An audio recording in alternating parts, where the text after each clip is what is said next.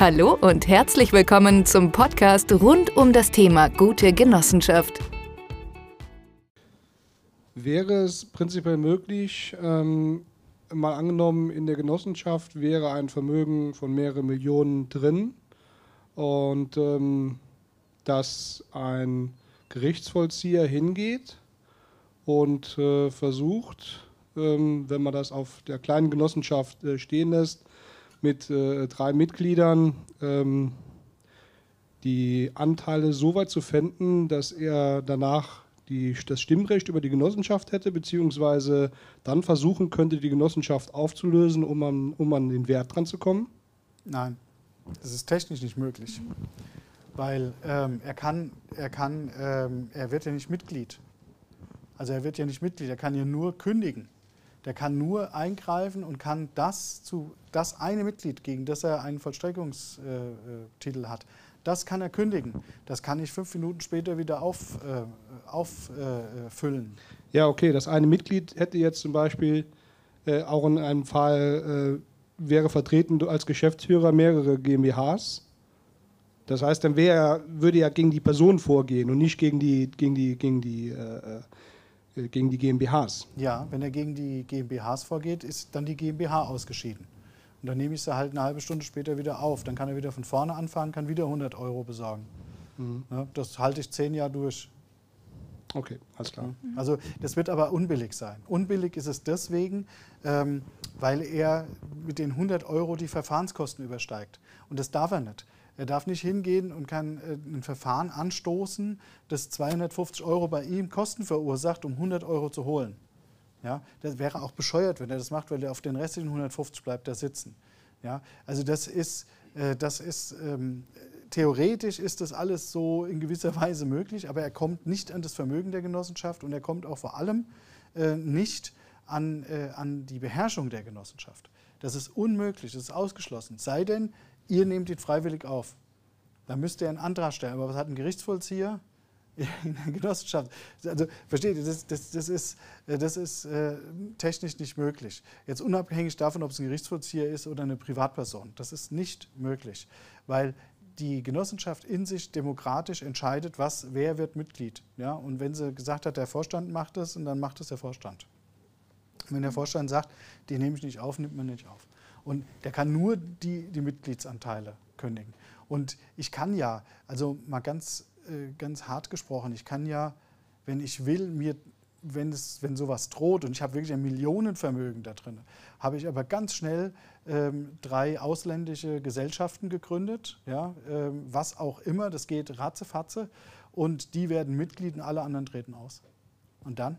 Mhm dann hat er überhaupt nichts mehr. Er hat gar nichts mehr mit zu tun. Dann gebe ich ihm seine 100 Euro und sage, hier, ich bin nicht mehr Mitglied, habe die 100 Euro auszahlen lassen, hier hast du.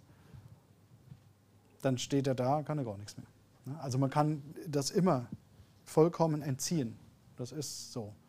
Also da braucht man sich wirklich keine Gedanken machen. Man muss nur seinen Vorsprung, den man hat, nutzen. Ähm, wenn also heute sichtbar ist, dass es irgendwo ein Crash gibt bei einem der Mitglieder, das vielleicht auch Vermögen da drin hat, dann so schnell wie möglich äh, Bescheid geben, dann lösen wir das. Nur wir sollten die Vorlaufzeit nutzen. Ja? Also das geht alles so schnell. Ich kann innerhalb von zehn Minuten, ich muss das nirgendwo anmelden, nichts machen, ist der andere kein Mitglied mehr. Und dann kommt er und sagt, der hat eine Mitgliedschaft. Sag ich, nee, nee, hier, guckt meine Mitgliederliste. Wer sind Sie überhaupt? Ja? Also nein, nichts, gibt es nicht, ist nicht da. Existiert nicht das Mitglied. Und ich kann das Ganze so verzögern, dass das bis zum St. Nimmerlandstag geht. Kommt noch dazu. Ja? Also die Genossenschaft ist, ist für sowas ziemlich perfekt. Also ähm, dieses, dieses, ähm, dieses ganze Thema hat einer unserer ähm, äh, Kooperationssteuerberater, der Dr. Damas, ähm, der hat ein steuerliches Gutachten darüber geschrieben, für eine Person, die einen hohen zweistelligen Millionenbetrag in eine Genossenschaft einbringen möchte. Und ähm, die Person ist auch nicht ganz unbekannt und es war, ähm, es, also der hätte das niemals, dieses steuerliche Gutachten, das ist, was weiß ich, so eine ganze Pergamentrolle ist das. Ähm, ja, ja, weil jeder, jeder Fall musste durchdacht werden von dem. Ne? Da musste ja wirklich gucken, weil die Frage war, ist es wirklich sicher da drin? Ja? Und ähm, es ist gigantisch und es, es ist sicher. Also der hat wirklich sich, äh, der ist ja Fachanwalt für Steuerrecht, der hat sich wirklich die, die grotesken äh, Ideen ausgedacht.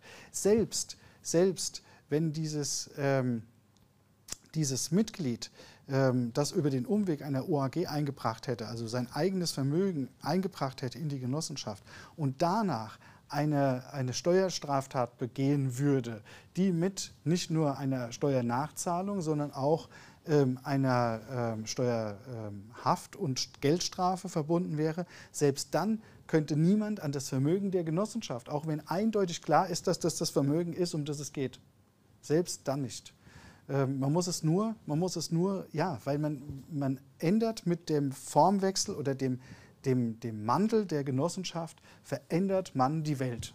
Das ist nicht nur einfach ähm, so, ein, so, ein, so ein Übergang äh, von Körperschaft zu Körperschaft, sondern es ist ein Übergang von ähm, einer normalen Körperschaft zu einer besonderen Körperschaft. Das ist auch der Grund, warum das nie angefasst wird. Es ist eine Sonderform des deutschen Rechtes. Es ist eine Sonderform. Da gibt es überhaupt nichts zu diskutieren.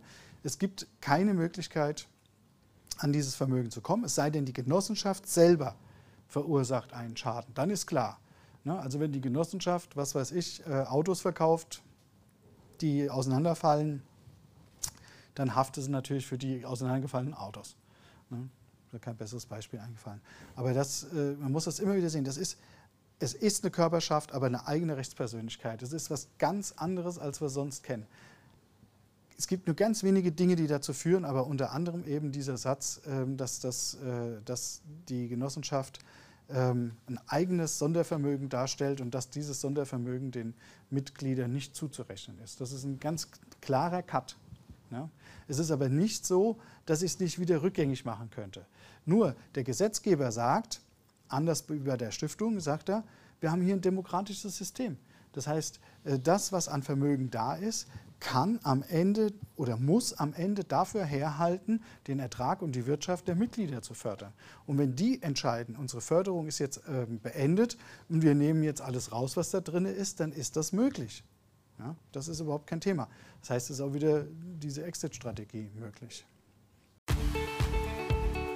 Das war's für heute. Weitere Infos finden Sie jederzeit auf www.genoheld.de.